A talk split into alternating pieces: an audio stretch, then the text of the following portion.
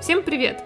С вами владелец независимого книжного полка Александр Карпюк. И, конечно же, филолог Людмила Артемьева. Привет! С вами подкаст «Шекспировские вопросы». Это подкаст о жизни и творчестве Шекспира. В этом подкасте мы разоблачаем шекспировские мифы, заблуждения и небылицы. Мы рассказываем, откуда они взялись и чем же так опасны. Мы покажем, что настоящий невыдуманный Шекспир не менее, а даже более интересен, чем окружающие его мифы. Поехали! Вот знаешь, Люда, если бы мы записывали этот выпуск года два-три назад, то мы могли бы смело вспоминать всяких там Игры престолов и все остальное, потому что то, как ты сформулировала сегодняшнюю тему, очень напоминает какой-то сюжет для, для Мартина. То есть бастарды и внебрачные сыновья, вот эта вот вся история. Это одно и то же. Э, да, да, ну да, я понимаю. Я к тому, что это все всегда интересует не менее, чем те же деньги, которые мы до этого обсуждали, или еще какой-то вот вся эта подковерная игра.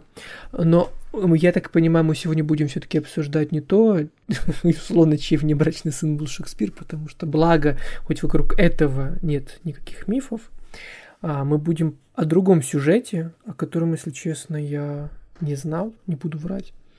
А, расскажи мне, кого же назвали внебрачным сыном Шекспира, при том, что, как я понимаю, у него было такое же имя, как у его, в кавычках, отца. Да, и, естественно, поскольку Шекспир с женой вроде бы не жил, мы уже обсуждали, что он ее, судя по всему, любил-то не очень и уехал от нее. А, соответственно, дальше начинаются спекуляции. С кем же Шекспир спал? С мужчинами? С женщинами? А если женщинами, то, возможно, там были дети. И есть разные теории, периодически появляются, кто там небрачный ребенок Шекспира, но есть одна история, которую упоминают все. Опять же, что в художественной литературе, что в исследовательской литературе. Вот эта история присутствует всегда, что внебрачным сыном Шекспира был Уильям Двинант. Кто такой вообще Уильям Двинант? Это сын, ну, как бы считается, что это сын Джона и Джейн Двинантов, которые держали таверну в Оксфорде.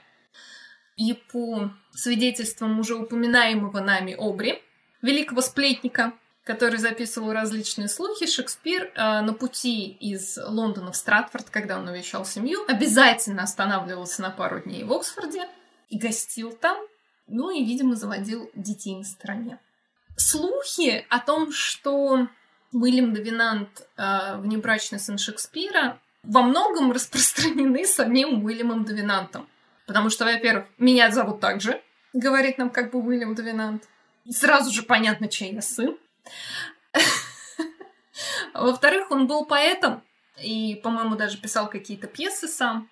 Ну, и поэтому понятно, it runs in the family, как бы по наследству мне талант достался, при том, что ничего великого он там не написал, но аргумент же, аргумент.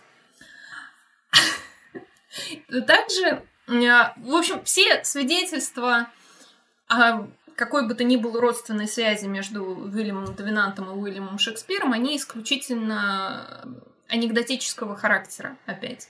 Это слухи и сплетни. Вот очень интересно одно из э, свидетельств. Где-то в 1742 году Джозеф Спенс записал такую историю о юном Довинанте. Как будто бы того позвали из школы, потому что Шекспир э, приехал вот навестить их семью. И на пути домой мальчик э, встретил главу одного из колледжей. Тот спросил, куда мальчик идет, и он ответил, что к нему приехал его крестный отец Шекспир. А крестный отец по-английски Godfather. На что... Я знаю, я смотрел фильм, простите. И на что ему отвечают, как? Ты разве не знаешь, что нельзя поминать имя Господа в суе? И эта история, во-первых, она звучит слишком очевидно, как шутка с панчлайном. И самое интересное, что в 1709 году Томас Хирн записал похожую историю в своем дневнике, только она, действующие лица в них были совершенно другие люди. То есть это такая шутка, которая слегка смешалась со слухами и сплетнями и превратилась в историю о Уильяме Довинанте, которая якобы подтверждает э, связь между ним и Шекспиром. Ты когда рассказывала вот уже самую последнюю часть этой истории всей, я вспомнил опять про книгу про Дэвида Боуи, про другого британца, вокруг которого, конечно же, тоже было очень много слухов. И там тоже были всякие небылицы, странные истории, которые настолько плотно смешались в этот клубок, что не, почти невозможно распутать его и понять, где правда, где действительно, где ложь. И это при том, что ну, все происходило ну, относительно недавно, и есть свидетели всего происходящего, они еще даже живы, и вроде носители информации больше, и можно что-то найти, и многое другое. И все равно хватает всяких странных чудных фактов, подтверждения которым все еще на 100% нет, есть слухи, домыслы и многое другое. И вот эти все истории про брачных, небрачных детей, шуточки и все остальное очень похоже. А когда ты сказал о том, что ну, имя же такое же, соответственно, еще и поэт, вообще все сошлось. Я прямо представил, это же, вот я Александр, вот сколько Александров было в истории вообще, в принципе, литературы, и не только, я могу быть в теории наследником, точнее, потомком очень великих людей, короче говоря, в том числе Александра Сергеевича Пушкина, хоть и очень далеко, но все-таки.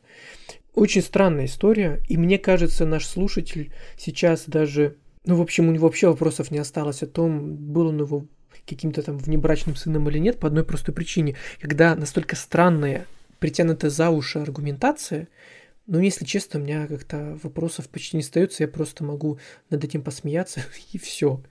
Вот, то есть, мне так кажется. Ты знаешь, аргументация бывает еще веселее.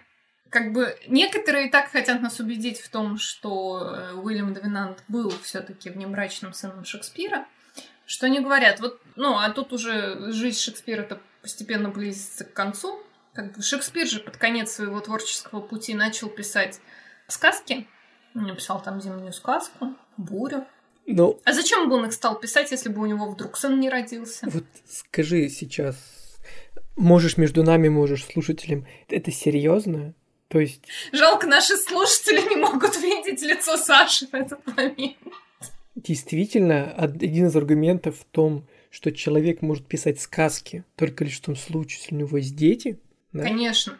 Ну, то есть понятно, что это пишут не самые дотошные и надежные исследователи, но проблема в том, что вот этот вот биографический метод, он очень силен. И то есть люди действительно очень часто ищут подтверждение своих там теорий в произведениях автора. И с Шекспиром это особенно смешно. Он написал, господи, 36, что ли, пьес, 100 с лишним сонетов, пару поэм, И одну сказку, например. ну, да? сказки это тоже пьесы по Ну, жанру, понял. да. И там действие происходит в разных местах. С абсолютно разными людьми, разных сословий, разного возраста, разного пола, разных настроений. И вот как-то люди умудряются выбирать среди этого обилия персонажей тех, в кого им увидеть Шекспира и сделать свои вот какие-то выводы. Поэтому, да, сказки он писал, потому что у него был внебрачный ребенок, как раз тут появился, надо было как-то мальчика развлекать. Ростовщик он, потому что он написал пьесу про ростовщика, ну и так далее. Ты знаешь, давай сделаем ремарку, потому что человек может включить подкаст в этот момент, а ты сейчас настолько все это серьезно сказала, что он послушает и скажет, а, ну все, я понял, Шекспир был да, это все ростовщиком». неправда. Это неправда. Да. Это Люда сейчас приводила пример того, как биографический метод может исковеркать вообще все представление об авторе. Ну, что я тебе могу сказать? Конечно, я не завидую тем людям, которые так или иначе таким образом пытаются понять, опять же, персону автора. Это же с ума можно сойти, сколько ты предположений должен сделать, руководствуясь лишь э, ну, короче, вот этим вот всем. А вообще я придумал вот во время твоего спича новый рейтинг или новую подборку книг. Я назвал бы ее примерно так.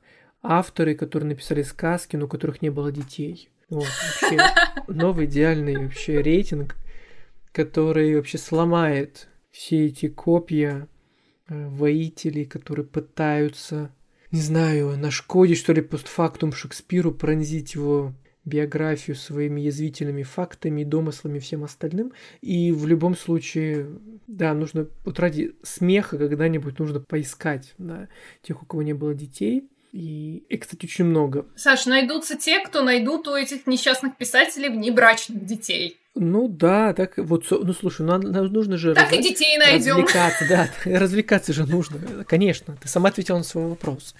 Филологи же и исследователи должны чем-то по жизни заниматься. Ну, согласись. Ну, а чем еще заниматься? Конечно же. Развенчивать мифы, Саш. Вот чем да, мы нужно искать заниматься. брачных и внебрачных детей. Ну, а если серьезно, да, развенчивать мифы, рассказывать о том, что было, а что, чего не было, ну, почти на сто процентов. И спасибо, что ты взялась за эту затею и вот занимаешься этим методично. Надеюсь, сегодня ты закончил свой спич, да, и про брачных, небрачных детей, потому что мне скоро... Да, про бастардов на этом все. Это хорошо, потому что в какой-то момент я... Моя мимика, в общем, говорила сильнее моих уст, языка и всего остального, всего речевого аппарата, потому что я, у меня уже сил не было это слушать. Так что спасибо тебе. В общем, если вы слушаете сейчас, не было никакого внебрачного сына, и был ну, скорее всего. У нас нет достоверных нас свидетельств, нет что он был. сын Шекспира. Да. да. То есть есть доказательная медицина, назовем это так, есть доказательная филология. Вот. То есть у нас нет доказательств того, что он был вот этот вот тот самый сын. Так что спасибо тебе еще раз. Спасибо, что вы слушаете. Оставайтесь с нами и отправляемся дальше. Приключения по мифам о Шекспире. До скорых встреч. Пока. Пока-пока.